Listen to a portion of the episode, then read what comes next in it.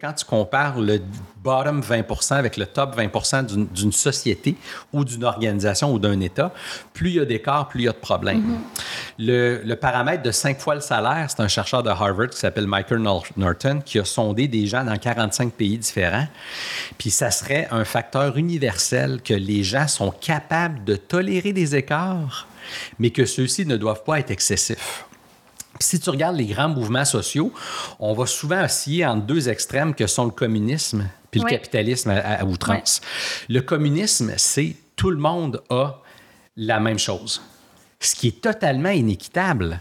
Parce que mhm. certaines personnes sont plus méritantes que d'autres. À l'opposé, le capitalisme poussé à l'extrême, c'est de dire il n'y en a pas de limite. Mhm. Et dans les deux cas, on se tire dans le pied. Vous écoutez La Talenterie, votre meeting du vendredi. Bon vendredi, bienvenue à ce nouvel épisode du podcast de La Talenterie. Je m'appelle Sarah Jodoin-Hull, je suis la fondatrice de l'entreprise La Talenterie. Je suis aussi l'animatrice de ce superbe podcast que vous êtes de plus en plus nombreux à suivre chaque semaine. Merci tellement d'être là, d'être engagé. Il y a des gens qui m'écrivent. Vous aimez les sujets qu'on aborde. Souvent, vous découvrez des nouveaux invités. Aujourd'hui, je suis pas sûre que je vais vous faire découvrir quelqu'un. D'après moi, vous le connaissez déjà. Je reçois Jacques Forêt et je capote. Bien honnêtement, ça faisait depuis le jour 1 du podcast. Il sourit, il est gêné, mais dès que j'ai parti le podcast, je me suis dit un jour je vais recevoir Jacques Forêt. Je me suis retenue de pas lui écrire parce que je trouvais que je n'étais pas rendue là. Puis un jour j'ai dit OK, cet été, je me suis dit, là, je suis rendue là, je m'essaye. Au pire, il me dit non. Jacques Forêt m'a dit oui. Allô? Bonjour. T'es chez nous, dans ma cuisine. Ben, je suis très ben, content d'être ici. Ben, merci vraiment euh, de t'être déplacé. Je, je, suis privilégiée. Les auditeurs vont être super contents. Euh, quand j'ai dit que je te recevais dans l'entourage, les gens étaient comme Ah oh ouais, j'ai hâte d'écouter l'épisode. Les gens me posaient des questions. Fait que j'ai un peu fait un ramassis de, de ce qui est ressorti des, des discussions que j'ai eues avec mon réseau. Puis on va parler de sujets qui te passionnent de toute façon. Exact. Je pense que tu auras quand même un bon moment, même si c'est nous qui, euh, qui sommes, qui sommes nous sommes privilégiés de te recevoir. Avant qu'on plonge dans le cœur du sujet, j'aimerais ça faire un mini portrait de ta bio. Tu peux me corriger, ajouter euh, ou préciser des choses. Jacques, tu es professeur titulaire à l'UCAM, à l'ESG, plus spécifiquement, au département de l'organisation et des RH. D'organisation et ressources humaines. C'est ça, je dis tout le temps mal. D'organisation et ressources humaines. Tu vois que j'ai pas étudié à l'UCAM, je suis allée à HEC. euh, puis j'aurais aimé ça d'ailleurs. Il y a plein de profs euh, super inspirants. Euh, un jour, je retournerai faire une maîtrise tu es aussi chercheur, bien sûr. Euh, tu as, entre autres, popularisé, mais pas popularisé, oui, je veux dire ça de même. Je trouve que tu as popularisé la théorie de l'autodétermination de, de C. Ryan. Tu l'as vulgarisé, tu l'as amené aussi dans, dans, le milieu des ressources humaines. Tu fais plein de recherches autour de ça. Tu as aussi amené l'échelle des multidimensions des motivations au travail. D'ailleurs, tu as reçu un prix en 2006 de vulgarisation, au concours de vulgarisation scientifique pour ça. Mm-hmm. Tu as collaboré à plusieurs recherche, mémoire de maîtrise, tu as écrit plus de, 20, euh, plus de 62 articles scientifiques, 18 chapitres de livres. Tu viens de sortir un livre qui s'appelle Libérer la motivation avec la théorie de l'autodétermination, que tu as coécrit avec puis là, je m'excuse, je vais essayer de bien le prononcer. Anja van der Broek, Hermina van Coeli et Marcus B. Mueller. C'est ça. C'est ça. Puis, ben, tu as fait plein d'affaires. Entre autres, il y a un TED Talk euh, que j'ai vu, euh, que tu me partagé, que j'ai adoré, puis qui, va, qui fait, je trouve, qui pose vraiment les bases de la discussion que je vais avoir avec toi aujourd'hui, qui s'appelait Can, Can Money Buy Performance? Euh, et puis, tu commencé ta conférence en disant money, good or bad. En mhm. gros, c'est de ça qu'on va parler. Fait que ça fait un peu le, ça met la table sur de quoi on va parler aujourd'hui. Parler d'argent, on va parler de performance, on va parler de motivation. Exact. Mais avant ça, j'aimerais envie d'avoir un snapshot de ça ressemble à quoi ta, vie professionnelle? Parce que on a l'impression que tu es partout euh, tu fais de la recherche tu enseignes tu fais des conférences tu écris mettons que je te demande une journée typique ou une semaine typique dans, ta vie ça ressemble à quoi la proportion euh, que tu accordes à chaque bloc? Ben ça, c'est une bonne question. Euh, la, la, job de prof, c'est trois jobs en une. C'est la recherche, c'est l'enseignement, puis c'est les services aux collectivités. Fait que pour ce qui est de l'enseignement, on est tenu de donner au moins quatre cours par année. Fait que ça peut être des cours de bac, de maîtrise ou de doc. Moi, souvent, j'enseigne deux cours à l'automne, deux cours à l'hiver. Fait que ça, c'est comme quelque chose qui est immuable. L'enseignement, euh, j'en- j'enseigne au bac en, en GRH quand je donne le cours de bac. Euh, je donne euh, un cours de diagnostic à, à la maîtrise. Je n'ai donné quelques autres. J'enseigne aussi au doctorat en psycho. OK. Fait que ça, l'enseignement, c'est quatre cours par année. Souvent, les gens trouvent que c'est pas beaucoup, mais c'est quand même beaucoup de volume. Euh, fait que ça, c'est l'enseignement. La recherche, moi, j'ai la chance d'avoir des connexions avec des gens excessivement brillants. Tu sais, tu mentionnes les, les 62 articles.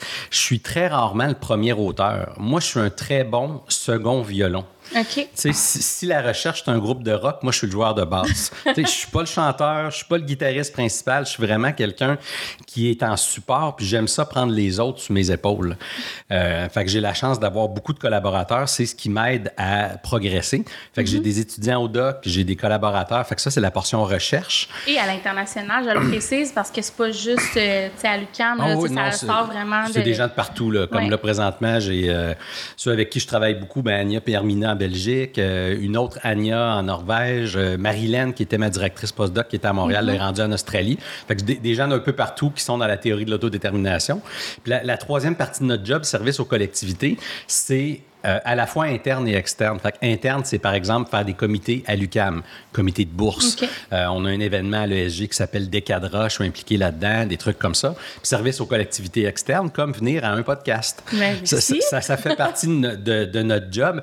Puis on a la chance à l'École licence de la gestion de l'UCAM de, de pouvoir un peu moduler ces, euh, ces, ces éléments-là, ce qui me permet, moi, dans mon cas, de faire des podcasts ou de la, la diffusion grand public. C'est quelque chose que j'aime beaucoup.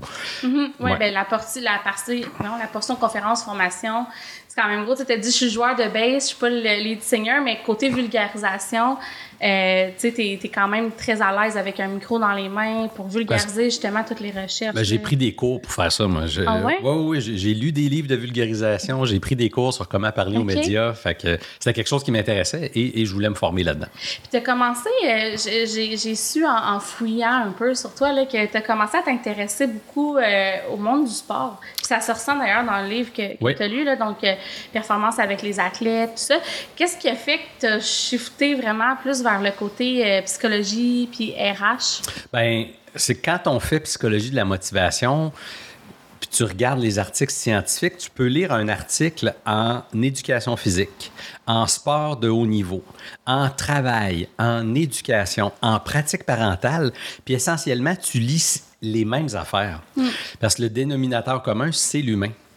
Fait que moi, quand j'ai fini mon bac en psycho, euh, j'étais un peu hésitant sur qu'est-ce que je voulais faire. Puis dans, dans mon ancienne vie, je faisais de la compétition de planche à neige, de snowboard. J'ai fait du skateboard aussi. C'est des sports que je continue à suivre. Puis euh, j'ai eu la chance d'avoir de rencontrer Claude Sarrazin. Claude, il était psychologue, mais en kinésiologie. Lui œuvrait beaucoup en sport. Il est derrière beaucoup de succès euh, sportifs canadiens. Et il œuvrait aussi en contexte organisationnel. Fait que quand j'ai fini ma maîtrise en kinésiologie, Oui. il m'a dit, il me semble, moi, je te verrais en psycho du travail, tu sais, tout ce qui est motivation euh, euh, en, en contexte de business. C'est, comme ça que je me suis re- redirigé, entre autres par utilitarisme euh, assez niaiseux, parce qu'en psycho du sport, c'est assez difficile de vivre de ça au Québec. Ah oui? Oui, oui. OK. Euh, ben, tu sais, il faut que tu ailles à l'international. Il y, a, il y a certaines personnes qui tirent bien leur épingle du jeu dans ce domaine-là. Mais moi, je suis quelqu'un qui est un peu insécure. J'avais besoin d'un peu plus de prévisibilité. Fait que j'ai fait mon doctorat en psycho du travail, où est-ce que je pensais vouloir devenir consultant. Et durant mon doc, je me suis dit, non, non, moi, c'est vraiment la recherche qui m'intéresse. Puis ce qui m'a euh, fait connaître la théorie de l'autodétermination, c'est ma conjointe, Geneviève, qui l'utilisait dans sa thèse, qui m'a fait venir au congrès de la théorie de l'autodétermination. À chaque trois ans, les gens de la théorie se rencontrent. Puis c'était en 2004, je pense, en tout cas dans ces eaux-là, euh, à Ottawa. OK. Puis C'est là que j'ai rencontré Marilyn. Marilyn Gagné, ça a été ma directrice de postdoctorat à Concordia. Et elle a fait son doctorat avec Edward DC de DC Ah oui, Ryan. ouais. Donc, DC a été la directrice de doc, de, de- sais, directeur de doc de Marilyn, puis Marilyn, ça a été ma, ma directrice de postdoc. Fait que t'étais plugué. Ben, j'étais pas mal bien plugué, puis c'est ça, entre autres, qui m'a donné le goût. Puis Marilyn, là, est rendue en Australie. On continue à collaborer ensemble. Euh, J'ai un de mes étudiants qui vient de finir son doc, qui va faire son postdoc avec à l'automne. Fait que Ah, le- cool. moi, ce qui, ce qui m'aide c'est la connexion avec des gens compétents et efficaces. Que euh, ça, mettre en, les gens ensemble, ça, j'aime ça faire ça. ouais. Puis, tu as dit que tu aurais voulu être consultant, puis que tu as un peu choqué. Un, on est content parce que dans le milieu, on bénéficie de ton travail, euh, puis on, aime suivre ce que, ce que tu fais avec tes équipes. Mais mettons, si, je me permets une question un peu plus personnelle, tu l'as-tu déjà regretté? Tu dis-tu des fois, ah mon Dieu, il me semble que j'aurais aimé ça être plus côté consul? En, fait, non, parce que dans mon contrat de travail à l'UCAM, j'ai le droit à 20 d'activité à l'extérieur. C'est un peu comme si l'université reconnaissait le fait que nos compétences étaient réclamées. Puis dans cette proportion-là, moi, je suis content. OK. Euh, puis juste consultant, sans vouloir dénigrer, le juste en gros guillemets. attention, je suis consultante. c'est ça. Mais dans le sens, la portion recherche me manquerait énormément. Je comprends. Mais la recherche, c'est tellement difficile, compliqué long, laborieux, mais quand tu as un mini succès, il est très durable, ce succès-là. Tu sais, je sais que tu as lu quelques, quelques articles. Une fois que les articles sont sortis, sont comme là pour toujours. raison. Au, fil du temps, d'autres les supplantent, puis ça, ça, diminue, mais ça a un effet dans la durée. Puis ça, c'est vraiment très nourrissant intellectuellement de faire ça. Oui, puis je pense que les bons consultants s'appuient de toute façon sur les recherches. Ouais. Euh, puis je me permets une question. Je pensais pas aller là, puis t'es pas à l'aise, on coupe ça. Mais je me dis, parce que nous, souvent, mettons, dans mon milieu de consultants, avec mes amis, tu sais, on aime ça aussi, suivre les recherches. On aime ça nous-mêmes, un peu euh, essayer de colliger un peu de données. Mais tu sais, c'est sûr que ça n'a pas la rigueur scientifique des, des recherches. Puis j'ai souvent entendu ou pris part à des discussions où on disait ça serait intéressant de collaborer avec les milieux universitaires, mais en même temps, dans le monde des affaires, c'est comme pas tant réaliste parce que justement, c'est long, c'est compliqué, euh, c'est difficile à rentabiliser. Tu penses quoi de ça? Comment on pourrait mieux collaborer ensemble? C'est calibrer les attentes de part et d'autre. OK. Euh, dans le domaine de la consultation, ça va vite. Il faut trouver des solutions pour hier. Euh, ça doit être maintenant et des fois sur des bases, euh, je dirais pas incomplètes, mais euh, suffisamment stables, sans, degré d'assurance complet et entier. en recherche, tu vas prendre beaucoup de temps, d'efforts, d'énergie sur une longue durée de temps pour un petit élément. Mais si tu vois ça comme deux cercles qui s'enchevêtrent, il y a possibilité de trouver des croisements où les deux en bénéficient. Mm-hmm. Comme euh, je viens de faire un projet sur rémunération, justement, puis l'organisation avait le souhait de reviser leurs pratiques. Ça m'a pris six ans à peu près à les convaincre. Six ans, OK. En consultation ben, de pas six ans. c'est ça. Mais tu sais, une rencontre par-ci, une rencontre par-là, je dis six ans, mais c'est peut-être euh, quatre rencontres sur six ans. Mais à chaque fois, j'en parle. Je plante le germe, j'arrose, puis tout ça. Mais quand, quand les intérêts sont alignés, quand l'organisation sait que la recherche va prendre du temps, puis on trouve des éléments de réponse sur deux, trois petites questions euh, de manière bien pointue, mais ensuite qu'on est capable de l'extrapoler pour le rendre, le, rendre réel et dans la mm-hmm. pratique, là, ça peut être le fun. Euh, moi, la manière que j'essaie de le vendre, c'est de le mettre dans la durée. Si mm. tu regardes les RH, voilà 50 ans, comparé à maintenant, tu vois l'évolution. Mais du lundi au mardi, tu ne vois pas l'évolution à court terme, tu vois pas, à long terme, tu vois. Fait que moi, je dis, la recherche, est comme une contribution à, court terme à cette discussion-là qui, à long terme, a un effet. OK. intéressant. Fait qu'il faudrait le voir plutôt que de dire, OK, bien, quand le feu est pris puis qu'on essaie d'aider les organisations, c'est souvent. Les organisations ne nous appellent jamais ou rarement de manière proactive. Là, c'est souvent le feu, le feu est pris, là, je veux faire un projet. Ça. Fait que ça, OK, on peut régler un peu basé sur ce qui a été entre autres, euh, découvert dans la recherche. Mais si on voulait contribuer à la recherche, bien là, c'est plus des projets de longue haleine où on n'est pas en train d'essayer de régler des, problèmes. Même si ce n'est pas à longue haleine, ça peut être à court terme, mais il faut savoir qu'on se pose beaucoup de questions sur peu d'éléments. OK. Parce qu'en recherche, il faut contrôler pour les paramètres, il faut qu'on puisse isoler l'effet des variables, comprendre où ça va. Euh, moi, je, le compare souvent à quand tu vas au restaurant. Des fois, tu vas au restaurant, tu reçois une facture, puis on t'incite à faire un sondage. Ouais sais, combien de gens les rencontrent, mais les remplissent, mais quand tu le fais, t'aides vraiment l'organisation. Ouais. Tu dis, j'ai apprécié ceci, je vous suggère cela, ça, j'ai moins aimé ça.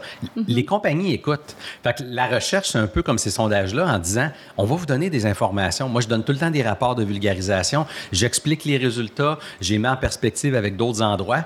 Euh, mais si les organisations étaient plus ouvertes, c'est sûr que ça aiderait beaucoup la recherche. Puis euh, là, je vais me permettre une petite Ben, euh, fenêtre de publicité. Là. Si les consultants veulent consommer de la recherche de qualité, je vous donne des trucs. Il y a Google Scholar qui est excessivement simple où il y a déjà beaucoup d'articles. Fait que si vous cherchez des articles ou des sujets avec des mots-clés, Google Scholar, c'est une première bonne source. S'il y a des chercheurs qui vous intéressent, des gens spécifiques. Exemple, que- Jacques Forêt. Mettons, là, ou euh, Ed DC, ou euh, moi j'en suis, là, il y a des gens que j'apprécie énormément, là, Adam Grant, euh, Michael Norton, euh, Ashley Willens, Elizabeth Dunn, en tout cas, il y a plein de chercheurs que je suis. Il y a un site qui s'appelle ResearchGate. Mm-hmm. Euh, ResearchGate, c'est comme un Facebook pour les nerds. dans, le sens que sur ResearchGate, celles et ceux qui y sont peuvent publiciser leurs- leurs articles. Puis souvent, sont libres d'accès. Puis, il y a un troisième site que je devrais peut-être pas parler, mais qu'il il rend la recherche li- libre d'accès, c'est SciHub. S-C-I. HUB, donc Science Hub, c'est un site euh, européen qui vise justement un peu à contourner les, les paywalls, les articles qu'il faut payer. OK. Parce fait que que- tu devrais pas en parler parce que c'est semi Ben, c'est- semi-legit, mais en ce sens que beaucoup de compagnies d'édition de- de- de- des journaux scientifiques abusent du système universitaire payé par le public. Ah, OK. Parce que quand on revise un article scientifique, on n'est pas payé par ça. On n'est pas payé pour cette tâche-là. C'est l'université qui nous paye et on accepte cette tâche-là. Mais là, ensuite, cet éditeur-là, qui a tiré avantage d'une main-d'œuvre qui a été payée par des fonds publics, va charger l'université avec ses fonds publics pour avoir accès aux journaux. Fait que ça me dérange pas trop de parler de Sci-Hub à cause de ça. Puis souvent, ils vont empocher des centaines de millions, voire des milliards, ces éditeurs-là. Fait qu'il y a un peu une game euh, mercantile dans la science qui qui est pas belle à voir, mais que tranquillement, avec les journaux libres d'accès, euh, la science ouverte, la open science, on, on tend, à contourner ça. Mais Google Scholar, ResearchGate, puis SciHub, c'est des bonnes sources euh, d'articles ou de connaissances. euh, Je suis convaincue qu'il y a des gens qui ont pris des notes. On a aussi mis, bien sûr, les liens. On, je dis on a au passé, mais parce que les gens l'écoutent, mais je vais mettre les liens euh, dans les notes de l'épisode. Tu parles des consultants, des gens qui veulent suivre la recherche. Il y a des gens en organisation aussi qui aiment ça, suivre euh, ce qui, qui se passe sur le marché. Si, en, mettons, un RH en organisation nous écoute et dit Moi, ça me tenterait de faire un projet de recherche dans notre organisation, on serait ouvert à ça. C'est quoi la première étape? On, on écrit à qui? Pas à toi directement. On- on- on- si c'est dans mes faisceaux d'intérêt, moi, c'est sûr que je serais fou de joie de recevoir des courriels de gens qui disent euh, on, aurait une ouverture. Euh, je vous dirais, euh, ouv- ouvrez les oreilles aux gens que vous voyez. Euh, S'il y a des, des- des- des profs qui ont des thématiques de- qui, de manière récurrente, vous les écoutez puis vous dites Hey, c'est intéressant ce qu'a fait cette personne-là. Euh, je serais curieux d'en savoir plus. Simplement les contacter puis offrir vos, vos, euh, organisations comme des terrains, ça, ça serait euh, vraiment génial. Là. Ça serait un rêve qui deviendrait réalité. Euh, c'est- c'est- OK. ça, c'est sérieux. ça- plus j'y pense, plus ça serait extraordinaire. Là. Puis, ça, Euh, c'est quoi l'implication? Parce que tout le temps ça. Là. OK, les- ouais, mais ça l'implique quoi? Ben, je, je vais commencer par What's in it for them. Qu'est-ce qui est positif pour eux? C'est que tu reçois de l'information sur tes gens. Comme le rapport sur rémunération qu'on a fait pour la compagnie, c'était les gens qui avaient répondu. Fait que moi, j'ai fait des enquêtes sur rémunération dans plein d'endroits différents, mais là, je disais, chez vous, qu'est-ce qui se passe? Euh, c'est quoi les différences? C'est quoi les similitudes? C'est quoi les zones euh, que vous pensiez que c'était important, mais ça l'est absolument pas? Ou d'autres éléments que vous dites, je pensais pas que ça avait de l'importance, puis c'est très impo- euh, c'est, c'est- c'est- c'est capital. Ça, ça enlève le, euh, en bon franglais, là, ça enlève le guessing.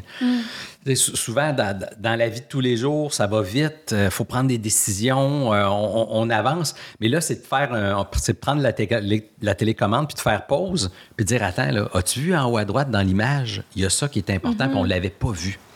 Euh, la recherche, moi, je vois ça comme un peu. C'est comme si on se déplaçait dans une pièce dans le noir. OK? On s'enfarge partout, on se cogne sur les meubles, puis tout ça. La recherche, c'est d'allumer la lumière. OK. Dire, ah, tiens, il y a un meuble par là. Ah, ben, il y a une pile de linge sale, j'allais m'enfarger dedans.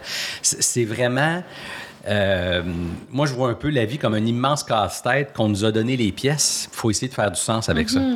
Puis la recherche, c'est pas de trouver des éléments de réponse, c'est de poser des meilleures questions. Ouais. Fait que c'est tout le temps de raffiner la question. Fait que, moi, quoi- la, la- la- la question sur l'argent, c'est l'argent, ça motive-tu? Puis- on va en parler. Puis là, justement, après, l'étape d'après, c'est comment l'argent motive. Mais est-ce Ouais. que l'argent démotive? Fait on, on- précise la question plutôt que de trouver des éléments de réponse. là. super. Fait que What's in it for them, c'est d'avoir des réponses, c'est de Un contribuer rapport. aussi Ouais, oui. euh, en tant que bon citoyen corporatif à la Aussi. recherche puis tout ça. Oui, oui. Puis l'implication, ça varie selon C'est la juste recherche. du temps de la part des gens.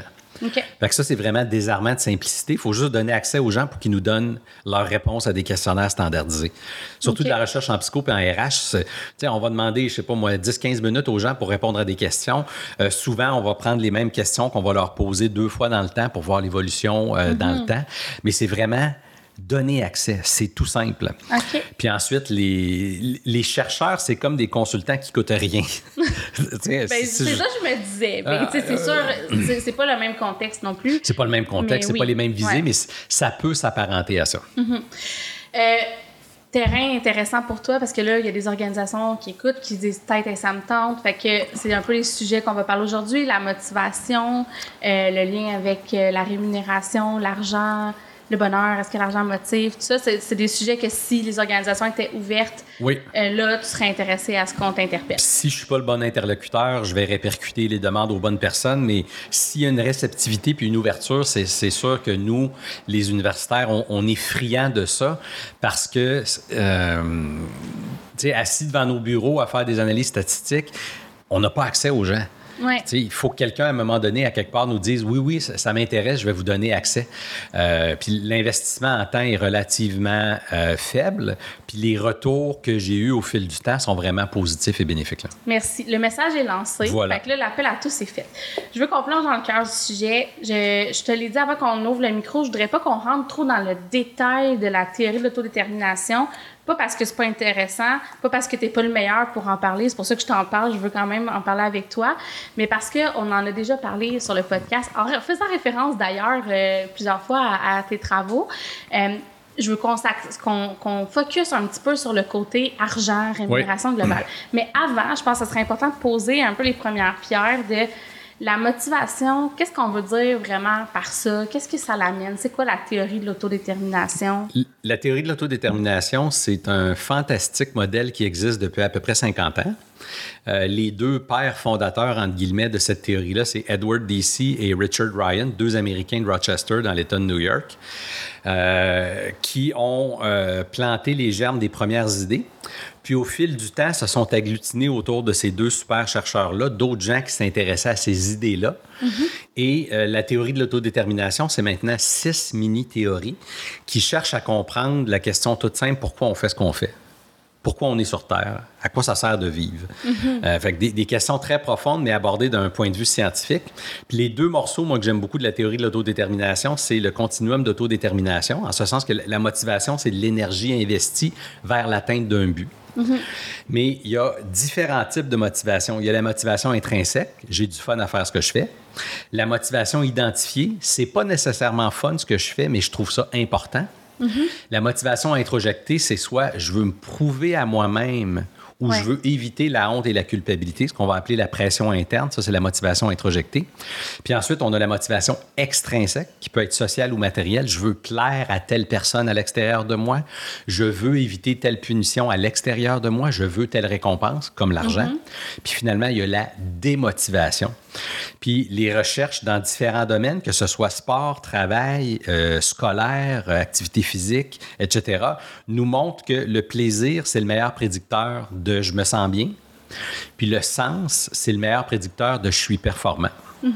Donc ça, c'est un premier morceau de la théorie de l'autodétermination qui est vraiment intéressant. Puis le deuxième, c'est de se dire comment je peux augmenter plaisir et sens. Puis diminuer pression interne puis externe.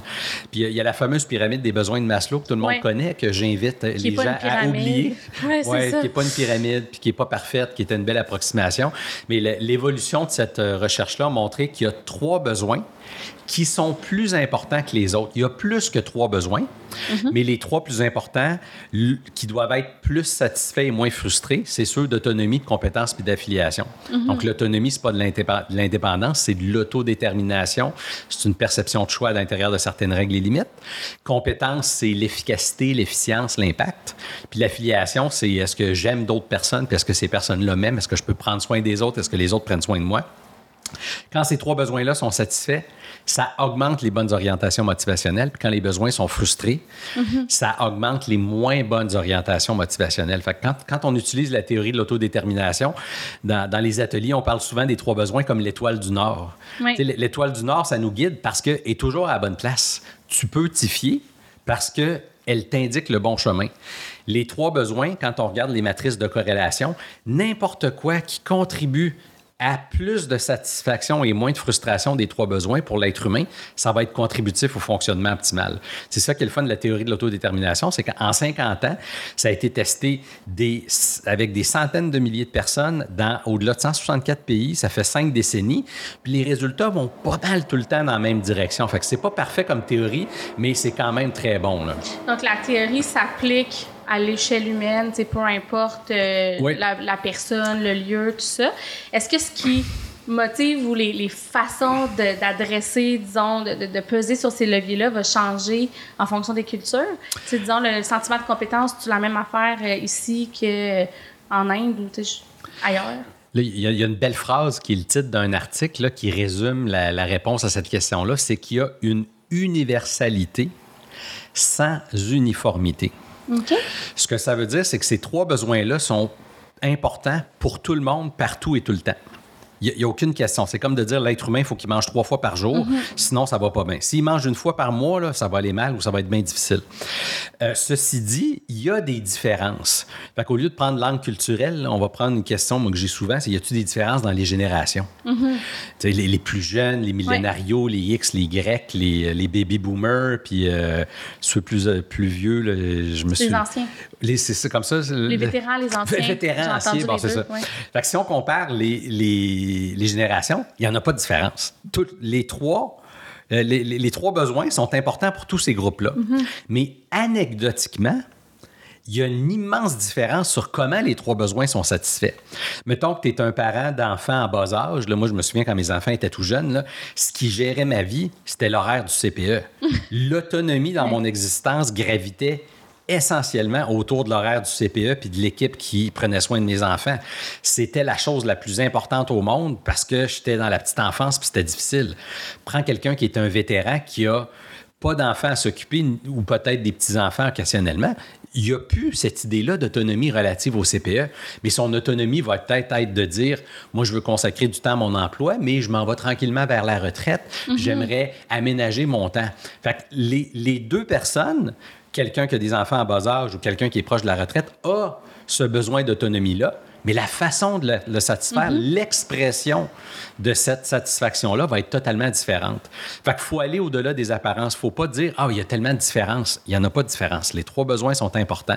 La question qui est difficile, puis c'est un vrai défi, c'est de dire comment je peux satisfaire les besoins de cette personne-là. Mm-hmm. Fait que si on revient à ta question culturelle, il y a des pays où le discours social met beaucoup de pression sur les gens. Cette pression-là a un impact sur l'autonomie. Parce que l'être humain, son cerveau n'est pas différent. Il a quand même le besoin d'exprimer son unicité, mais si le discours social met de la pression, ça va, ça va jouer en sa défaveur.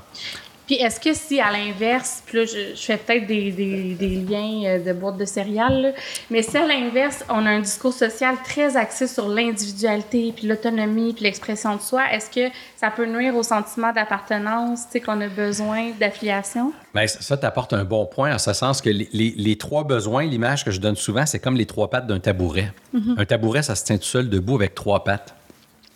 Euh, certaines recherches vont montrer que si un élément a tendance à euh, saboter un des trois besoins, ça va être quasiment mieux de diminuer sa satisfaction pour qu'il y ait un équilibre entre les trois plutôt que de pousser très fort dans un ou deux des besoins. C'est comme s'il y avait une espèce d'homéostasie, un équilibre interne où... euh, c'est comme s'il y avait un câblage dans le corps humain ou dans son cerveau qui montrerait que il faut qu'il y ait un certain équilibre. C'est comme une alimentation équilibrée. On a le guide alimentaire canadien Oui, qui dit qu'il faut avoir des fruits, des légumes, des fibres, des protéines, etc. Moi, je vois ça un peu comme l'alimentation psychologique. Il faut que notre alimentation psychologique sont- soit équilibrée. Si un- un- une culture organisationnelle pousse beaucoup autour de l'auto- l'autonomie et de la compétence, mais que ceci a un effet négatif sur la collaboration puis la coopération, bien, peut-être qu'on se tire dans le pied. OK, merci euh, de préciser. Puis tu as dit aussi, euh, en précisant que, que puis d'ailleurs, vous en avez parlé dans le livre, euh, que c'est pas de la même façon, euh, dépendamment de l'individu, qu'on va être capable d'aller répondre aux besoins euh, psychologiques de l'individu. Fait que dans votre livre, vous, vous amenez le, le concept de ideal, ou je sais pas comment tu le prononces, Ouais, ben, là, idéal. idéal, c'est comme un jeu de mots entre idéal et ideals en anglais, c'est idiosyncratic deals. Idiosyncratique, c'est par opposition à nomothétique, des mots scientifiques plates. Là. Mais idiosyncratique, ça veut dire individuel, puis nomothétique, ça, veut dire de groupe. OK. Fait que idiosyncratique, ça veut dire comment je peux tenir compte de la particularité ou de l'individualité de la personne. OK. Puis là, ça, dans, les organisations, c'est pas toujours facile. Vous nommez quatre euh, sphères, euh, où, je sais pas si c'est que c'est plus parlant ou des sphères au- auxquelles on devrait s'adresser. Tu sais, tu parles entre autres euh, des tâches, de la formation, euh, des conditions de travail. Tu t'expliques, bien, c'est pas nécessairement euh, la même chose euh, que les travailleurs ont besoin en termes de, mettons, argent versus vacances ou toutes ces choses-là. Puis il y en a un quatrième qui m'échappe, là, que, que vous nommez, c'est la flexibilité. Ouais. Ouais, ben moi je l'ai relu ce matin en diagonale. Je l'avais déjà lu, mais je l'ai repassé, fait que c'est pour ça que c'est frais à ma mémoire. Est-ce- à quel point il faut s'intéresser à ça versus essayer d'avoir des programmes euh, communs qui répondent aux besoins de l'in- de la- du groupe, j'ai envie de dire, versus l'aspect de personnalisation? Moi, comme chercheur, je suis très optimiste et idéaliste, mais l'optimisme et l'idéalisme, c'est souvent quelque chose vers lequel on tend et qu'on n'atteint pas. OK. Fait qu'il faut pas s'attendre qu'à un moment donné, on arrive un jour puis on se dit, My God, on a réussi, tout le monde est parfaitement satisfait, il n'y a plus rien à faire. J'ai- jamais vu d'organisation se rendre vers ça. Mais quand on parle des ideals ou euh, si je regarde ce que, ce que je vois dans le marché, euh, puis si j'alimente ça avec ce qu'on voit en recherche, l'idéal, c'est de demander aux gens. Mais quand on a 5000 employés, si on passe une heure, ça fait 5000 heures, mais ça, ça fait trois ans. Là. Trois ans ouais. de travail, c'est c'est à peu près impossible. Ouais. Euh, fait que la, la manière de court-circuiter ça, c'est de faire des sondages. Ouais. Euh, moi, j'ai contribué avec une équipe qui s'appelle motivationworks.com. Fait que si vous allez voir la plateforme motivationworks avec un s.com, euh, c'est une plateforme qui mesure l'engagement des travailleurs avec la théorie de l'autodétermination. Euh, la plateforme utilise moins de 50 questions, ça prend 5 à 6 minutes. Euh, on suggère aux employés de les remplir deux fois par année. Fait que là, ça fait 12 minutes par année. C'est vraiment pas cher à payer en termes de temps pour avoir beaucoup d'informations. Puis ça renseigne les organisations sur qu'est-ce qu'on fait bien, qu'est-ce qu'on fait moins bien, qu'est-ce qu'on fait mal avec les leaders, avec l'organisation, avec le travail. Fait que dans le livre, on parle des ideals en ce sens que si c'est possible et avec les moyens que vous avez, essayez de comprendre vos employés. Posez-leur la question, qu'est-ce qui te permet de te sentir faire partie de la gang? De quoi tu as besoin pour utiliser tes talents à tous les jours? Est-ce qu'on fait des choses qui t'empêchent d'être toi-même? Qu'est-ce qui te permet de te sentir que tu vibres au diapason des meilleures qualités que tu as? faut pas avoir peur de poser ces questions-là parce qu'elles vont répondre à ce qu'il y a de mieux chez l'être humain. La difficulté, ça va être quand on a des dizaines, des centaines d'employés, comment on le fait? Mais là, il faut se trouver des moyens, puis c'est là que les plateformes euh, pe- peuvent être utiles. Mais euh, quand, quand on parle des ideals dans notre livre, c'est vraiment de se dire, il y a une universalité sans uniformité. Ce qui me permet de satisfaire les trois besoins, ça ne sera pas la même chose que toi. Ouais. Puis l'important, c'est que toi, tu le saches, puis que moi, que je le sache, puis on puisse agir là-dessus. OK, super. Bien, merci beaucoup de la précision. Tu as nommé d'ailleurs des questions à se poser, tu sais, comme gestion, ben, ou à poser à, nos gens, tu sais, qu'est-ce qui te motive, de quoi tu as besoin. J'invite les gens à lire ton, votre, votre livre, il ne faut pas dire le tien parce que vous êtes euh, plusieurs auteurs là-dessus, mais euh, entre autres, vers la fin, il y a toute une section avec vraiment des questions concrètes, des outils de OK, mais dans le quotidien, tu sais, je fais ça comment? Fait que je vais inviter les gens euh, à aller lire le livre. On ne volera pas toutes les punches. Je veux qu'on plonge aussi dans le, dans le sujet de euh, l'argent. Oui.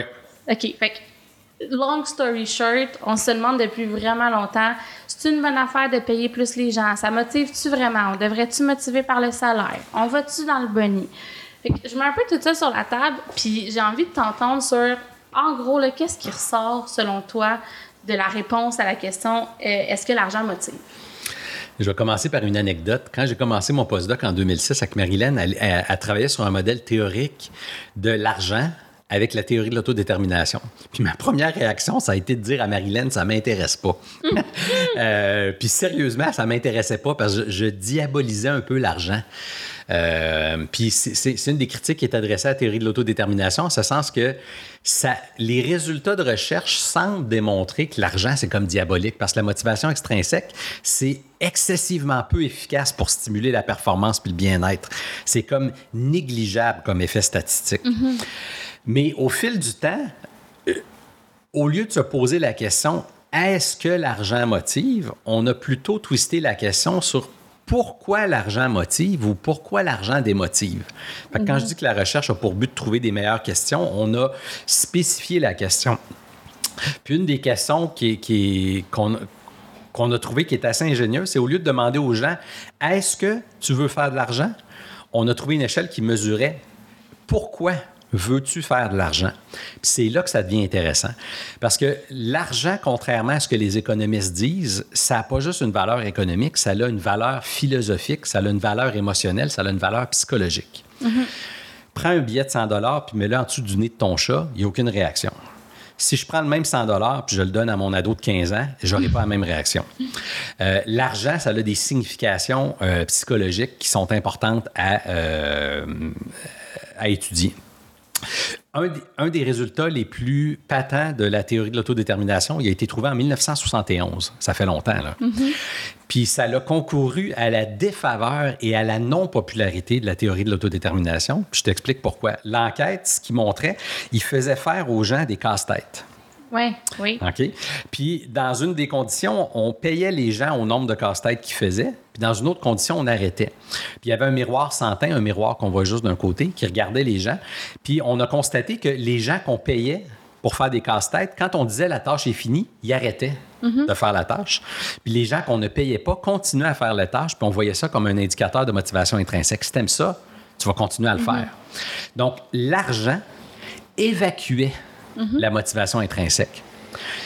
Là, la critique qui a été adressée, c'est de dire, ben voyons, si on arrêtait de payer les gens, ils arrêteraient de travailler. Donc, cette théorie-là ne s'applique pas en milieu de travail. Euh, ce qui n'est pas vrai. Fait que là, on avance de 50 ans. Là, Et ce qu'on se rend compte, c'est que l'argent, c'est fantastique pour évacuer les irritants de la vie du chemin. Ça met de la bouffe sur la table, ça met un toit sur notre tête, ça nous met des vêtements sur le dos. Mais au-delà de ça, ça a relativement peu d'effet, l'argent. Fait est-ce que l'argent motive? Un petit peu, mais est-ce que l'argent peut démotiver? Vraiment beaucoup quand c'est injuste, quand c'est inéquitable, quand c'est perçu comme étant contrôlant, euh, l'argent, ça va avoir un fantastique effet de sapage de la motivation de, de qualité.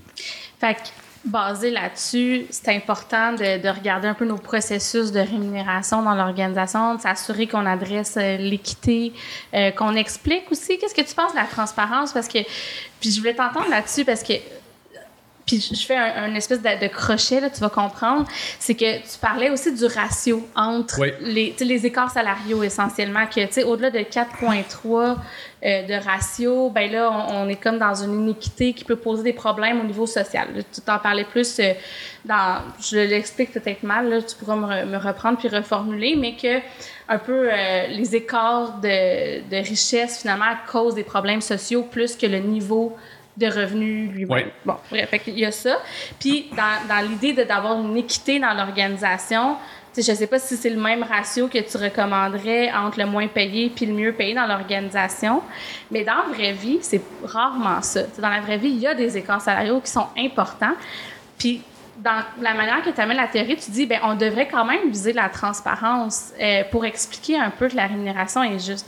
J'ai envie de t'entendre là-dessus. Y a-tu des nuances dans la transparence à amener de dire, OK, je t'explique pourquoi toi, tu es payé comme ça, je te démontre que c'est juste, mais est-ce qu'il faut aller jusqu'à parler des échelles puis démontrer les grands écarts qu'il y a? On, peut aborder ce, questionnement-là de différents angles. Euh, un premier angle, ça serait de, mentionner que le pourquoi est plus important que le combien. Quand on parle de justice, il y a quatre types de justice. Il y a la justice distributive, mm-hmm. qui reçoit combien. La justice procédurale, c'est quels critères on utilise pour déterminer qui reçoit combien. Puis ensuite, on a les justices informationnel puis interactionnel. Informationnel, c'est est-ce qu'on distribue l'information? Mm-hmm. Puis interactionnel, c'est est-ce qu'il y a de la corruption ou est-ce que le fait que je connaisse quelqu'un me donne un passe-droit ou on traite tout le monde de manière équitable, même s'il y a des, des relations plus proches que d'autres? Les recherches sont claires au fait que plus c'est juste, mieux c'est. Donc, si on transpose ça, puis, pas juste avec la rémunération, là, avec n'importe quel euh, mm-hmm. paramètre. Donc, on, a publié un article, nous, où on a montré que le, combien a absolument, ben, pas, pas absolument, mais a très peu d'effet. Combien d'argent tu reçois, c'est pas grave. C'est quels critères on a utilisé pour le combien. Fait que le procédural est excessivement important. Fait que pour arriver à ta question, est-ce que la transparence, c'est bon? Moi, j'y crois dur comme fer. Mm-hmm. Puis il y a l'Ordre des CRHA qui va sortir euh, à l'automne 2023 un guide sur la transparence salariale. Euh, j'y ai contribué. Et euh, il y a certaines compagnies qui vont jusqu'à mettre sur un site web en ligne disponible pour la planète le salaire de chacune des personnes dans l'organisation. Mais si c'est juste le distributif, ça peut être démotivant. Si mhm. j'apprends que Sarah est payée trois quarts de million, pour mhm. sa job, puis moi, je suis payé 50 000, ça se peut que je me sois démotivé. Mais si je me rends compte que Sarah, c'est une neurochirurgienne astronaute euh, qui est médaillée olympique, puis que c'est la seule sur la planète qui possède ces compétences-là, je vais peut-être me dire, ces critères-là me laissent croire que son trois quarts de million est justifiable. OK.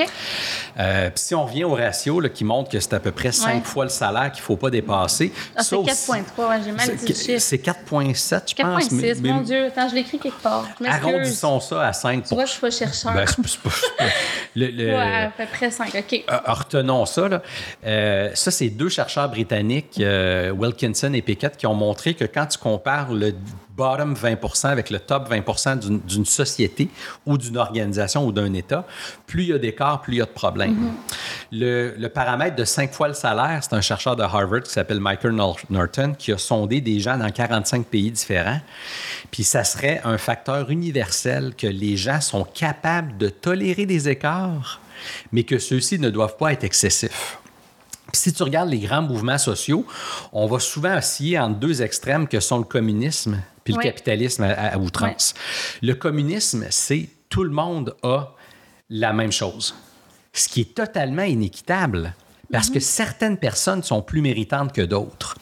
À l'opposé, le capitalisme poussé à l'extrême, c'est de dire il n'y en a pas de limite. Mhm. Et dans les deux cas, on se tire dans le pied. Moi, c'est pour ça que j'aime la recherche autant. C'est que, tu dis, des fois, tu as, comme un feeling, une intuition, une, hypothèse qui t'habite, puis là, tu attestes, puis n'est pas mm-hmm. confirmée, ou ça s'en va dans une direction que tu n'avais pas anticipée. Fait quand on parle de la rémunération, moi, je crois beaucoup à la transparence.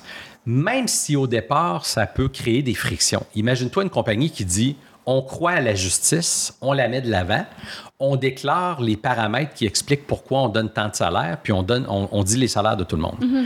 Ça se peut qu'il y ait des réactions initiales qui se disent Eh, je fais la même job que cette personne-là, puis je suis payé moins. Mais là, s'il y a un critère qui permet de l'expliquer, tu peux à un moment donné te rallier à l'idée en disant ben, J'y crois, c'est parfait. Ou s'il n'y a pas un bon critère qui justifie le salaire, tu vas le vocaliser, tu vas agir dessus pour qu'ensuite la situation soit résorbée. Le secret permet de maintenir beaucoup d'iniquités qui, de toute façon, sont connues, même si on veut les cacher. je suis tellement d'accord avec toi. Parce que si tu arrives dans une organisation, moi, Ouais. moi j'ai la chance là, comme chercheur, puis pour faire des interventions, d'aller à différents endroits. Euh, à Montréal, je prends jamais ma voiture, mais mettons, je m'en vais en région, puis tout ça, je prends ma voiture. Juste d'arriver dans le stationnement, tu vois quelle voiture les gens conduisent. Tu vois comment les gens sont habillés. La nature a horreur du vide, puis les gens vont combler le vide. Là, les gens parlent. Ils vont parler Ah, je suis allé en vacances en Croatie cet été. Ah, ben moi, je suis allé dans le bas du fleuve. Tu sais, les gens comparent. Fait que, de toute façon, les gens vont combler le vide sur l'information. Moi, je crois à l'être humain, à sa bienveillance, puis aussi bien donner l'information. Mais il faut pas juste le dire le combien, il faut dire le pourquoi du combien. Puis par rapport au fait que les gens, euh, on voit un peu, puis qu'on s'imagine les salaires, au-delà de ça, de plus en plus, les gens s'en parlent. Oui, sans aussi. Moi, je fais X, toi, tu fais combien?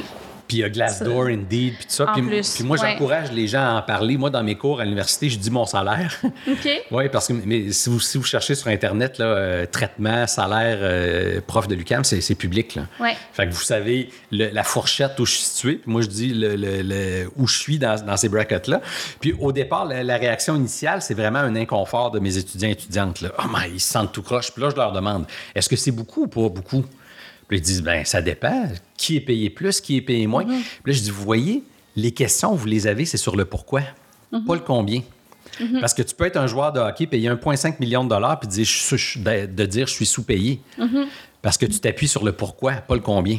Puis si on revient au, au point de vue un peu euh, social, philosophique, idéaliste là, de, de, de ce ratio-là, puis tu sais, on le sait, là, il y a des inéquités sociales euh, énormes. On est dans un pays où ce que c'est pas... euh, pas si pire parce qu'on a des systèmes sociaux euh, en place, tout ça. Tu penses que les organisations ont une responsabilité de faire attention à comment on rémunère les gens pour pas creuser les écarts sociaux? Est-ce que je ferais reposer ça sur les épaules des organisations?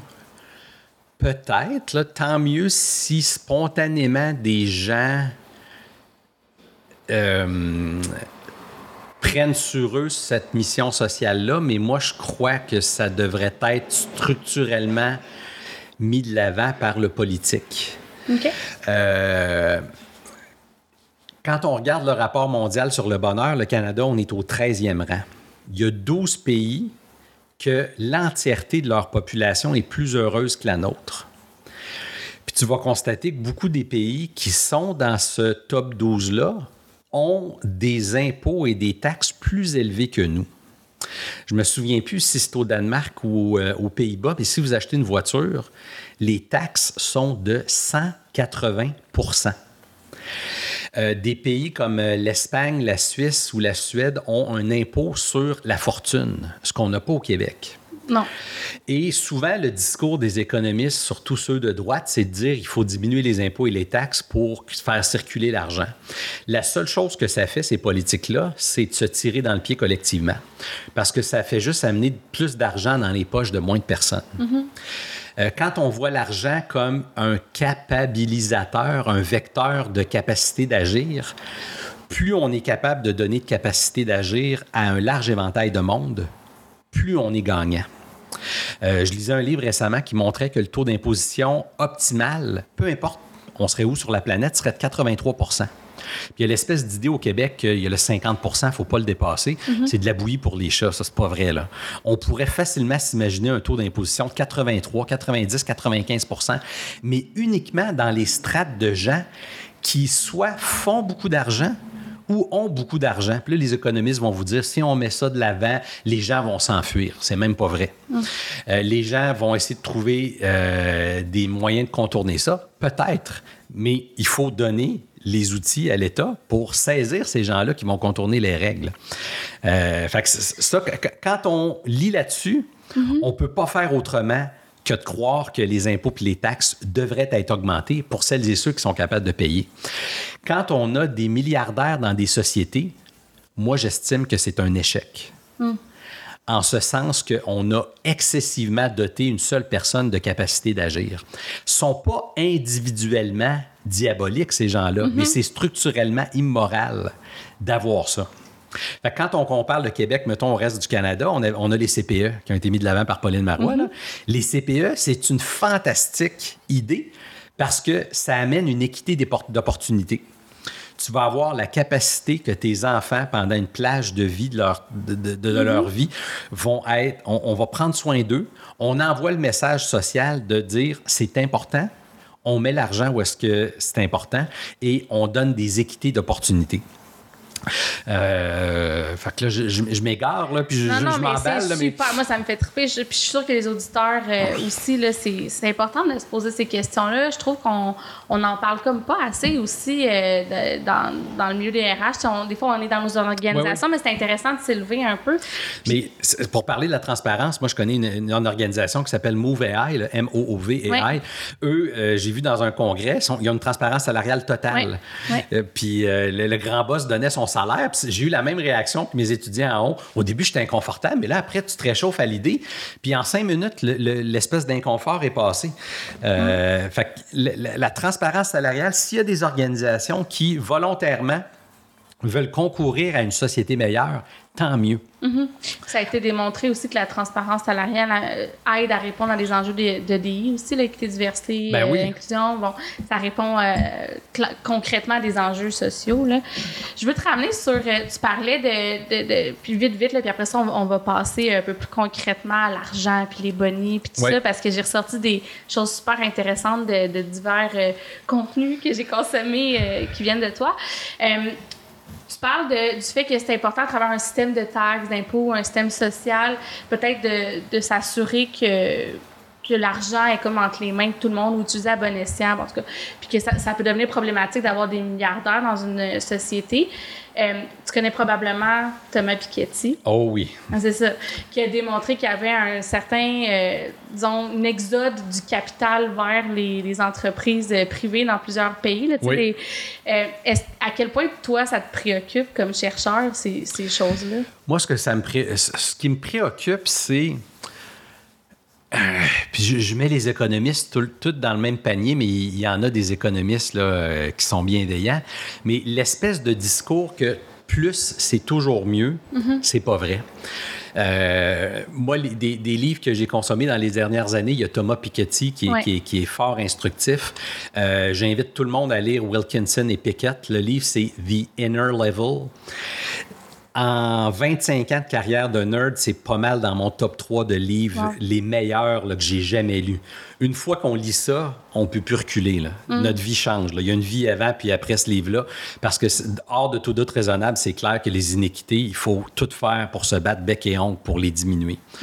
Euh, il y a Mallison qui a sorti un livre récemment, Against Inequality. Euh, fait que si on revient au propos de Thomas Piketty, lui, ce qu'il montre, c'est euh, c'est lui d'ailleurs qui, qui- qui démontre une table d'imposition qui est désarmante de simplicité. Euh, sa table d'imposition, à la fois pour les salaires et les richesses, c'est des facteurs multiplicatifs. Euh, puis je crois qu'on arrive lorsque vous avez 100 fois, lorsque vous avez 1000 fois ou 10 000 fois le salaire ou la fortune d'un individu moyen dans la société, c'est normal que vous soyez taxé plus. Euh, si on regarde les pays de l'OCDE qui sont dotés récemment d'un taux d'imposition organisationnelle minimal de 17% il y a des initiatives humaines qui visent à diminuer les écarts. Puis là où on a beaucoup de difficultés, l'humanité, c'est avec les paradis fiscaux. Ouais. Dans n'importe quelle société, il y a des gens qui sont malveillants, peu importe comment, et il faut les intercepter. C'est dommage, mais il faut des polices, il faut des prisons.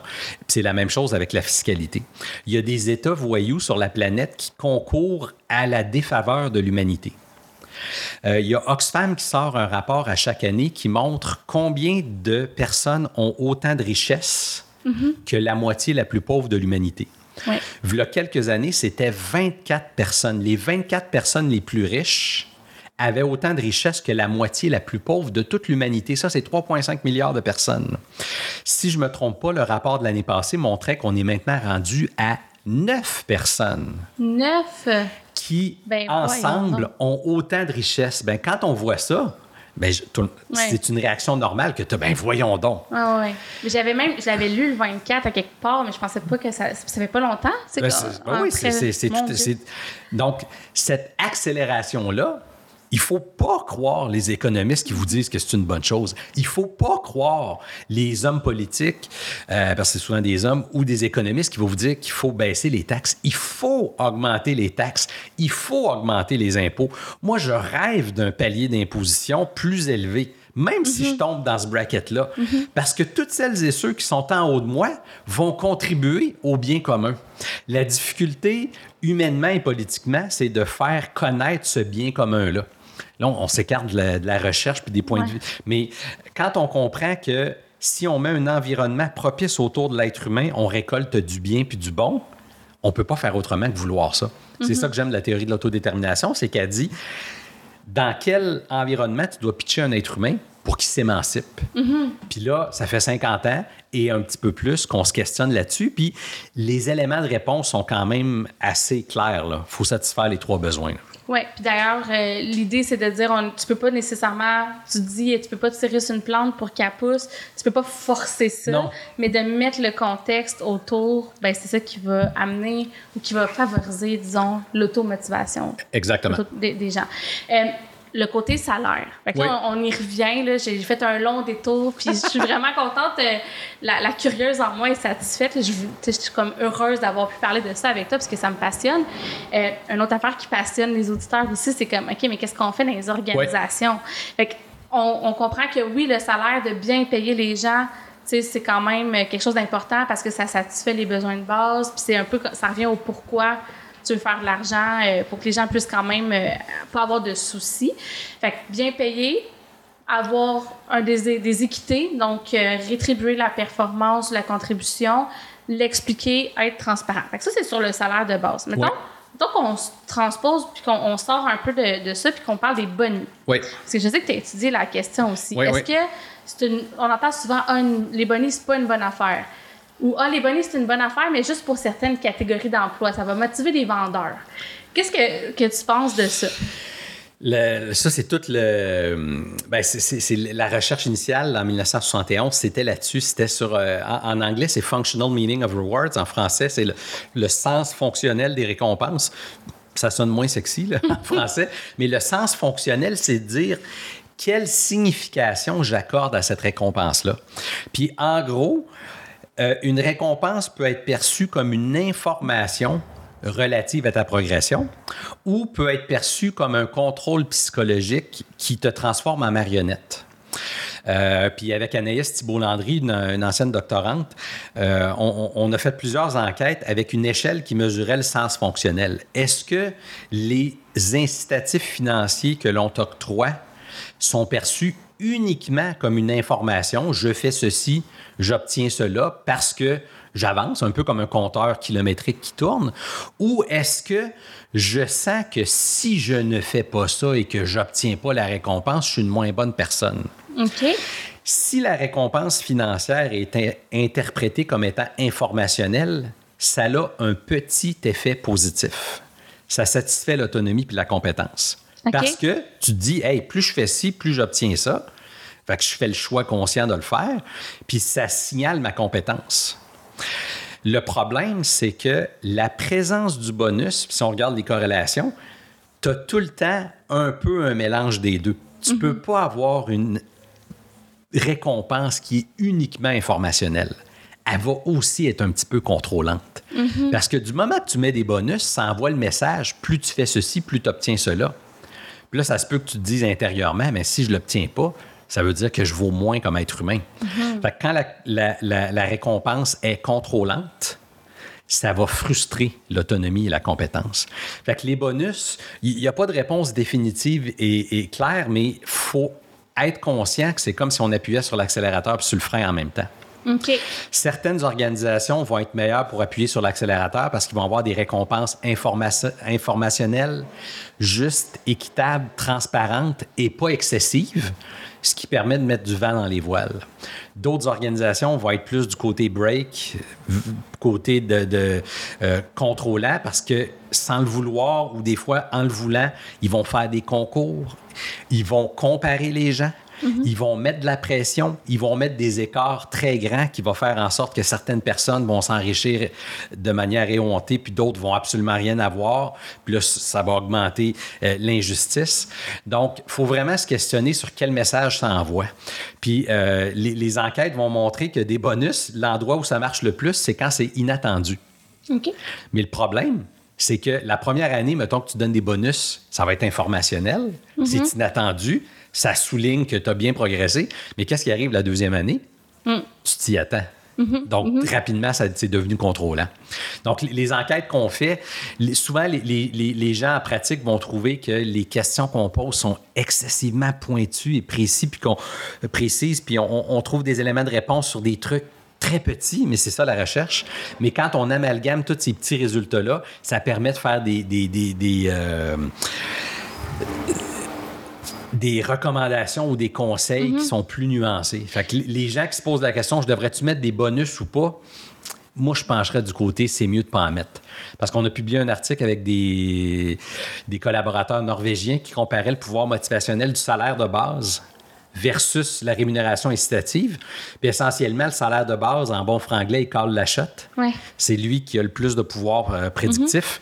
Puis plus vous payez souvent les gens, plus ils pensent à quitter. Ben oui, c'est ça. J'ai vu ça, que ça, y a comme une corrélation inverse, Oui. là. Donc, essentiellement, les gens vont payer souvent et beaucoup pour conserver, mais ça fait exactement l'effet contraire. Pourquoi? Parce que vous attirez l'attention des gens sur l'extrinsèque. Fait qu'ils Ouais. lèvent les yeux, puis ils regardent le marché, puis qui peut me payer 50 cents de plus de l'heure, puis ils s'en vont. Le- L'argent, là, j'avais déjà lu ça dans un livre de euh, Alfie Kahn qui disait que l'argent, c'est comme la ventilation. OK? Quand tu rentres dans une pièce, puis l'air est confortable et à bonne température, tu ne te poses pas de questions. Mais s'il fait plus 30 ou moins 25, tu vas constamment y penser. Fait que pas trop, pas trop peu. Exactement. Fait qu'il faut bien payer les gens, les payer suffisamment, à la limite les payer un peu plus que moins, mais ensuite, il faut tout faire en sorte pour écarter ça du chemin. Puis là, mettons qu'on revient à, à l'idée de, de redistribuer la richesse, là, mais tu sais, d'un Ouais. point de vue organisationnel. Là, tu dis, OK, je veux pas payer trop, je veux pas payer trop peu, je veux que ça soit juste, je veux que les gens sentent qu'ils contribuent à l'organisation. Mettons que je me dirais, je veux pas nécessairement faire de bonus de performance, mais je veux redistribuer les profits de l'organisation aux employés. Qu'est-ce que tu penses de ça? Spontanément, j'aurais euh, comme euh, inclinaison, puis là, j'enlève mon chapeau de chercheur, puis je mets mon, mon- mon chapeau de, de- de- de psychologue avec mon sens clinique. là. Ça, ça serait de dire, donnons-nous des informations collectives quant au fait est-ce qu'on contribue à l'humanité ou pas. Puis l'argent peut être une source d'information qui dit, tiens, on a bien contribué à l'humanité cette année. Euh, ça peut diminuer l'effet corrosif des bonnies que de les mettre collectifs, je pense. Euh, ça, ça reste à, à déterminer. Mais si on prend les impôts ou les taxes, euh, des pays comme, euh, on les prend souvent en exemple, Suède, Norvège, Finlande, Danemark, ont, ont des taux d'imposition euh, qui sont beaucoup plus élevés que les nôtres et c'est cocasse, ils sont plus heureux que nous. Fait que si on est capable de dire organisationnellement, on se dote de moyens pour réduire les écarts et donner une capacité d'agir au plus grand nombre, je crois que ça peut satisfaire les besoins psychologiques d'autonomie, de compétence puis d'affiliation. Euh, ce qui m'a finalement rallié à l'argent, là, je disais qu'au départ, Ouais, ça m'intéressait ouais. pas, là, euh, c'est que je me suis rendu compte que les significations de l'argent pouvaient être positives et négatives. Puis quand elles sont positives, ça peut satisfaire les trois besoins. Dans l'article qu'on a publié qui demande aux gens pourquoi voulez-vous faire de l'argent, si on veut faire de l'argent par charité, sécurité, famille, loisirs, liberté, équité et justice, l'argent peut être contributif au bonheur. Si on veut faire de l'argent par comparaison sociale, par impulsivité ou pour surmonter ses doutes personnels, là, ça va être contributif au malheur. Ça va frustrer les trois besoins psychologiques. Donc, si un individu, si une organisation ou une société se dit on va faire le plus d'argent possible pour leur donner à tout le monde parce qu'on veut que tout le monde ait des chances, là, l'argent peut être un fantastique vecteur positif. Puis si on le ramène dans la mission de l'entreprise, on, on, a vu une certaine transformation. Puis là, moi, je suis pas chercheur, là, je te parle juste de ce que j'observe, puis tu, tu, me diras ce que tu en penses. Mais mettons, quand j'ai commencé ma carrière, il y a déjà quasiment 15 ans, euh, on voyait plus de missions de genre, on va être les leaders en Amérique du Nord, puis on va être les meilleurs, puis on va avoir la plus grosse part de marché.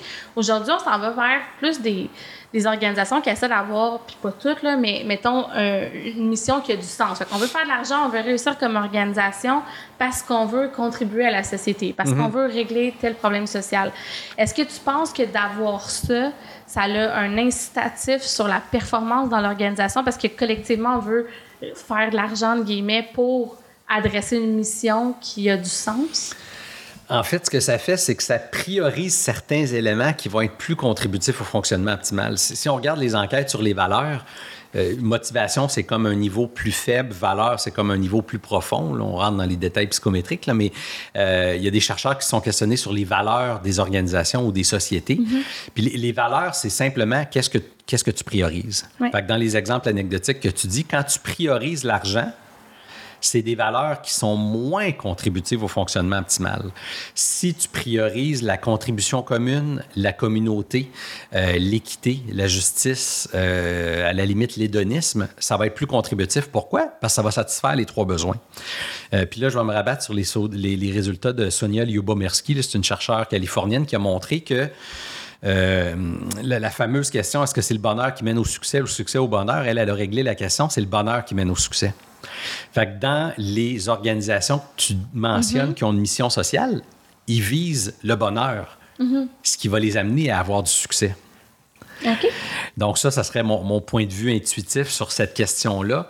Euh, ce, que j'aime des trois besoins puis de la théorie de l'autodétermination, c'est de dire arrête de chercher. Là. Mhm. Il y a trois besoins. Mais là, c'est infini le nombre de questions qu'on peut se poser sur comment satisfaire ces trois besoins-là. Mais que ce soit les valeurs d'une société, les valeurs d'une organisation, les valeurs individuelles, euh, qu'est-ce qui est prôné par notre société, qu'est-ce qui est mis de l'avant, c'est quoi les zones d'influence qu'on a, quand elles permettent de satisfaire les trois besoins, on met les chances de son côté, on augmente les probabilités que le fonctionnement optimal soit vécu au niveau individuel et collectif. Jacques, ça fait déjà une heure qu'on parle. J'ai encore quelques questions pour toi. Fait que je vais essayer d'être efficace parce que est-ce que tu me permets qu'on déborde un tout petit ah peu? Oui. Euh, je vais quand même aborder certaines choses. Euh, juste sur les bonnies, pour clore le sujet, il y a un chiffre que tu as mentionné que je trouvais vraiment intéressant, euh, que tu disais que quand il y a des organisations qui mettent en place un bonnet, des fois, il y a une hausse des consommations de médicaments. Oui. C'est quand même fou. Ça, c'est Dahl et Pierce qui ont montré ça dans un article qui ont au-delà de 180 000 répondants, je pense. C'est vraiment un article fantastique. Euh, cet article-là montre que la présence de rémunération incitative amène la présence de consommation d'anxiolytiques et d'antidépresseurs. C'est fou. C'est quand même incroyable. Mais quand on l'interprète avec la lunette de la théorie de l'autodétermination, euh, puis là, on est dans les spéculations, il faudrait le tester. Mais ça serait de dire si on augmente l'importance de la motivation extrinsèque, c'est pas contributif au fonctionnement optimal. Ça augmente les motifs compensatoires qui souvent augmentent les consommations de substances. Mm-hmm. Les anxiolytiques, les antidépresseurs, les antidépresseurs, ce sont des substances, mais si on compare la nicotine, la caféine et l'alcool, il y a des articles qui montrent que l'augmentation des motivations introjectées puis extrinsèques augmente la consommation de substances. Mm-hmm. Puis c'est pas étonnant de constater ça en ce sens que ce sont des motivations qui vont à l'encontre du câblage dans le cerveau humain. C'est des motifs compensatoires qui sont pas salutogènes, c'est pathogène. Mm-hmm. Donc, c'est normal qu'on veuille essayer de compenser avec des substances parce que ça va pas avec la nature humaine. Fait que si, mettons, on, essaie d'imager ça de façon grossière, ça serait de dire, ben là, je veux avoir mon bonnet de fin de mois, fait que je vais me clencher une coupe de café, je vais rester assis à mon bureau, au lieu d'aller prendre une marche, faire le, le vide puis avoir un équilibre de vie. Exactement. Donc, ça peut augmenter la quantité à court terme, les bonus, mais ça va être, ça va être au détriment de, du bien-être puis du fonctionnement optimal à long terme.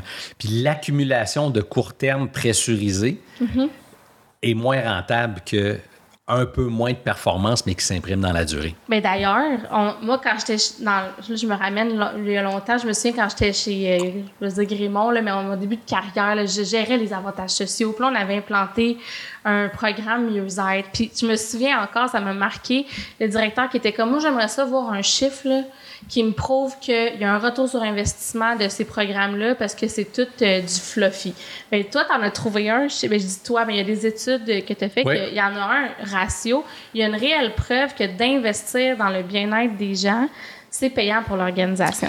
On a publié un chapitre dans un Oxford Handbook. On a fait des analyses économétriques. Euh, c'est bien imparfait, mais c'était un peu pour répondre à tous les comptables puis tous les actuaires qui me disaient c'est pas rentable puis tout ça. Puis ce, qu'on ce qu'on a essayé de démontrer avec ces analyses-là, c'est que si on prend une courbe normale, il y a des gens qui ont excessivement beaucoup de problèmes. Il y a des gens qui en ont une grande majorité qui en ont un petit peu, puis il y en a qui en ont absolument pas. Ça, c'est du côté des problèmes, du côté du négatif. Puis du côté du positif, il y a des gens qui contribuent moyennement. La très grande majorité des gens contribuent correctement. Puis tu as des top performers qui contribuent beaucoup. On a montré euh, avec ces analyses-là, qui sont bien imparfaites puis qui sont des approximations, mais que chaque dollar investi pour euh, prendre soin des besoins psychologiques pouvait apporter jusqu'à 3,19 3,19 en diminution de coûts et en augmentation de performance. Puis dans notre livre, euh, on a fait une annexe après le livre qui s'appelle euh, L'économie de la motivation. Donc, page 247 et après, ce qu'on a fait, ça c'est entre autres avec Marcus Müller, notre collègue allemand, euh, c'est on montre la valeur économique ajoutée de prendre soin des trois besoins psychologiques. Mm-hmm. Euh, puis ces analyses sont légèrement différentes de celles que j'avais faites dans le chapitre de livre, mais c'est la même logique. Quand on prend soin de ce qui est important, ça va mieux. Fait que des arguments pour les RH qui se disent tout le temps, mon Dieu, tu sais, je le sais, mais comment je le prouve? Euh, ça, ça, en fait partie. Page 247 et après, dans le livre, là, vous avez des arguments qui sont assez robustes. Là. Tout à fait. c'est la section le plus, plus crunchy du livre, mais il y a tellement de valeur, puis c'est pas de l'information euh, qu'on est capable nous-mêmes des fois d'aller chercher. Là, fait que j'invite vraiment les gens à prendre le temps euh, de décortiquer ça aussi. Je voulais aussi qu'on parle puis mettons que je fais le pont avec euh, le côté fluffy, nuage, que j'ai l'impression que ah, c'est peut-être pas si nuage que ça finalement. Dans ton livre, j'ai été surprise de constater que tu parlais de euh, pleine conscience. Oui. Tu parlais de ça, puis moi, je vais faire le pont. J'ai reçu récemment euh, Scott Simons qui a fondé Organic. Euh, puis essentiellement, lui, il fait ça dans les organisations. Puis il me dit, avant, les leaders, je faisais juste parler de respiration consciente, puis je perdais des contrats parce qu'on me disait, ah, tu peux pas venir parler de ça chez nous, là, ça n'a pas d'allure. Puis là, heureusement, lui, il constate que c'est en train un peu de s'ouvrir. J'aimerais ça t'entendre là-dessus. Tu... Euh, comme la, théorie de l'autodétermination, c'est maintenant rendu 600 plus euh, chercheurs sur la planète. Il y a un site web de la théorie, c'est selfdeterminationtheory.org. Euh, S'il y a des gens qui veulent euh, s'y intéresser, il, y a, beaucoup de ressources là-dessus, des articles euh, libres d'accès, puis tout ça. Puis mindfulness, la pleine conscience, c'est un courant qui a entre autres été développé par un chercheur qui s'appelle Kirk Warren Brown avec Richard Ryan. Puis il a montré que le fait d'être pleinement conscient de ce qui se passe avait un effet bénéfique sur les trois besoins. Euh, les mécanismes par lesquels ça opère sont nombreux et multiples. Est-ce que c'est le fait qu'on connecte avec notre nature humaine? Est-ce que c'est le fait qu'on connecte avec la nature? Est-ce que c'est le fait qu'on est capable de mieux contrôler les pensées négatives? Est-ce qu'on est plus groundé? Euh, mais en tout cas, il y, a plein mm-hmm. d'hypothèses, mais on le constate. Mm-hmm. plus les gens ont de la pleine conscience, plus ça a d'effets positifs. Puis moi, il y a un des articles de Kirk Warren Brown que j'ai beaucoup aimé. C'est le titre de l'article, c'est wanting what one has. Vouloir ce que j'ai. OK. Puis ce qu'ils ont montré dans l'article, c'est vraiment ingénieux, c'est que euh, ils ont demandé aux gens combien d'argent tu fais. Là, je simplifie, là. Combien d'argent tu fais, puis combien tu aimerais en faire. OK. Fait que, mettons, quelqu'un dit, je fais 50 000, j'aimerais ça faire 62 000. OK. Fait que là, il y a un écart de 12 000. Ouais. Là, ensuite, on les expose à la pleine conscience. On les fait bénéficier de cette pratique-là, puis on leur pose la même question. Dans la même journée ou t'attends qu'il ait oublié Je un me souviens plus des détails euh, psychométriques ou euh, scientifiques, mais essentiellement, la pleine conscience fait fondre comme neige au hmm. soleil ce désir financier-là. Puis on incitait les gens dans leur pleine conscience à expérimenter de la gratitude à ce qu'ils ont. J'ai une relation bénéfique avec telle personne, j'ai un chat que j'apprécie, euh, j'ai des arbres que je peux voir de ma fenêtre. Juste de se concentrer sur les éléments pour lesquels on peut vivre de la gratitude. Puis ça faisait fondre le désir financier. OK. Euh, donc, moi, la pleine conscience, dans le livre, c'est plus Anya et Hermina qui l'ont amené parce que le courant de recherche est si fort qu'on ne peut pas l'ignorer. Moi, personnellement, ça marche moins avec moi. J'ai essayé une application pendant des mois et des mois. Avec moi, ça marchait moins, mais euh, peu importe le chemin qui nous amène vers la pleine conscience, ça semble avoir des bénéfices. Puis cette enquête-là qui fait réduire le désir financier, moi, m'a beaucoup marqué en ce sens que c'est comme ça que j'essaie de me, me rationaliser que c'est important de le faire. Moi, je vais le faire beaucoup avec l'exercice. Euh, euh, je cours, je fais du vélo, je fais du ski de fond. Me connecter avec la nature, ça va être ma pleine conscience à moi. Puis je veux dire, quand je suis en train de faire du ski de fond, puis il fait moins 15, puis la neige est parfaite, puis tout ça, j'ai pas grand souci financier. Là. Je suis juste content Ouais. d'être là, là. Quand je partage un bon moment en ski alpin avec mes deux enfants puis ma blonde, je veux dire, j'oublie tout. Fait que peu importe où les gens la vivent, ça semble être un élément contributif. là. Merci euh, beaucoup de, de la précision. Je veux savoir aussi pourquoi, mais pas pourquoi, pourquoi vous avez parlé, non, mais je veux t'entendre sur le fait, j'étais surprise de voir que tu as parlé de communication non violente Oui. dans le livre. J'étais contente, en fait, que, que tu en parles. Puis, peux-tu m'expliquer qu'est-ce qui vous a amené à l'inclure dans votre livre? Ce qui a amené. euh, parce que l'histoire du livre là, est intéressante, c'est que c'est Anya et Hermina qui l'ont écrit en premier. Ce livre-là a été publié en néerlandais en premier. En. Dutch, là, en néerlandais. Puis Anya Vandenbroek, euh, je la connais depuis 2007. Euh, elle a mon âge. On, on- on se suit, on a collaboré ensemble sur différents articles, dont l'échelle de mesure des motivations. Puis euh, il se cherchait quelqu'un pour le traduire en français. Parce qu'il y a deux langues officielles en Belgique, le néerlandais puis le, le français. Puis c'est là qu'ils m'ont offert la possibilité de m'inclure dans l'équipe en disant si tu le traduis en français puis tu le bonifies, on pourrait te mettre comme auteur. Fait qu'essentiellement, c'est pas moi qui l'ai écrit le livre. Sais, à, à 75 c'est Anya puis Hermina. Quand je l'ai traduit en français, parce que je parle pas néerlandais, j'ai utilisé un traducteur automatique, euh, je le relisais, je l'ai poli, euh, j'ai uti- euh, j'ai intégré beaucoup d'études de cas. Les questions que tu parles, ça me touche beaucoup parce que je, je n'ai rajouté plusieurs. Euh, fait que je, je l'ai débelgifié, je l'ai internationalisé, puis on a inclus Marcus, euh, qui est un collègue euh, allemand qui travaille au Luxembourg, entre autres pour les, analyses économétriques. Fait qu'un un long chemin pour arriver à la communication non violente, c'est que c'est un c'est quelque chose qui est assez ancré dans le langage commun, la communication non violente. Les gens vont dire Ah oui, j'ai déjà entendu parler de ça. Euh, mais quand on parle dans la théorie de l'autodétermination, on va plus parler de soutien aux besoins. OK. Fait qu'au lieu de parler de soutien aux besoins que les gens comprennent pas, la communication non violente, les gens disent Ah oui, Ça des besoins. J'ai Ouais. déjà entendu parler Ouais, de ça. Fait que on a mis une étiquette qui est facilement accessible aux gens pour qu'ils se disent OK, je, je vais écouter.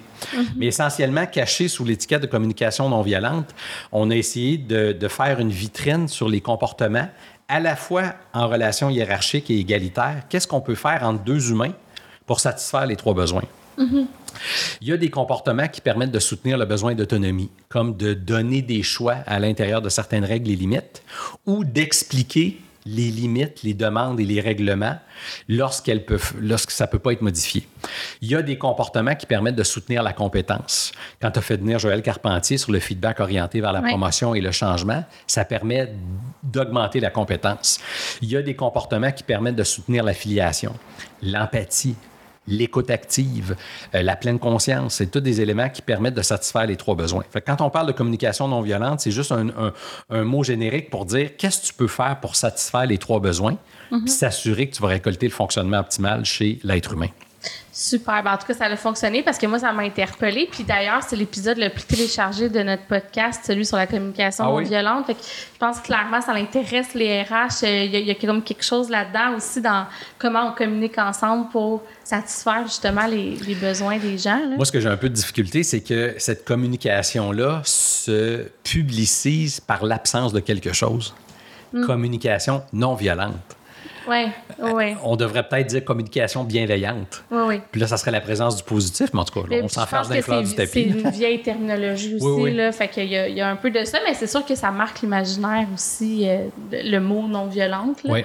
Fait que, écoute, j'aurais mille questions pour toi. J'aurais aimé ça qu'on jase encore pendant une heure. Je vais euh, me, me restreindre pour respecter ton temps et, euh, et le, le- le temps que tu m'as accordé et que tu as accordé aux auditeurs. Merci tellement, c'était passionnant. Ça me fait Euh, à un moment donné, il a fallu que je regarde l'heure, j'ai dit, Hi, OK, je vais me ramener parce que j'étais dans mon flow vraiment. Là, ça, ça a été euh, vraiment un bonheur de te recevoir. Ben, merci beaucoup. Merci euh, à toi. Où est-ce qu'on peut te suivre euh, le plus facile là, si on veut rien manquer là, de, de tes sorties? Invitez-moi sur? LinkedIn parce que sur LinkedIn, je vais souvent publiciser ce qui est grand public ou accessible. Euh, J'essaie de, de faire peu de posts, mais euh, le plus de qualité possible. je, je vais souvent publiciser le travaux, les travaux de, de- de collègues euh, que, que j'estime énormément. Fait que LinkedIn, c'est une bonne plateforme. Euh, celles et ceux qui sont plus pointus, ResearchGate, c'est c'est quand même bien. Il faut avoir des attentes très modestes avec ResearchGate parce que des articles, on va en sortir un ou deux par année. C'est à l'usage que dans la durée, ça a des effets. Mais si vous avez quelques chercheurs que vous appréciez particulièrement, moi, c'est une source euh, importante de, savoir pour moi, ResearchGate. Euh, mais j'invite les gens aussi à aller sur le site web de la théorie de l'autodétermination, le celldeterminationtheory.org. Euh, c'est un peu plus académique, mais euh, il y a plusieurs rubriques qui peuvent être intéressantes. Mais je dirais, en gros, le LinkedIn, c'est pas mal la, bonne place pour me suivre. Bon, puis j'ai vu passer justement sur LinkedIn que cet automne, tu vas être à une coupe euh, d'événements. Si je me trompe pas, j'ai vu que tu allais être à la journée des affaires. euh, La journée des affaires, rémunération globale. euh, il y en a plusieurs, j'en fais tellement que je les oublie, là, mais. euh, il n'y a pas de problème. Puis j'invite aussi, bien sûr, tout le monde à lire le livre Libérer la motivation avec la théorie de l'autodétermination. On en est bien fiers. Euh, je l'avais lu avec, euh, avec bonheur. Tu m'as même amené une copie de livre que je vais pouvoir remettre euh, aux gens dans mon équipe, ben, à une personne. Fait que je te remercie beaucoup pour ça. Je te laisse aller. Puis j'invite les gens, si vous avez des questions, des commentaires, des réactions, ben, vous pouvez le faire à travers les réseaux sociaux. Vous pouvez m'écrire directement. Est-ce que vous avez aimé l'épisode? Est-ce qu'il y a des questions qu'on aurait dû poser? Y a-t-il d'autres sujets que vous voulez qu'on aborde? Merci d'avoir été à l'écoute. Bonne journée. Bye bye.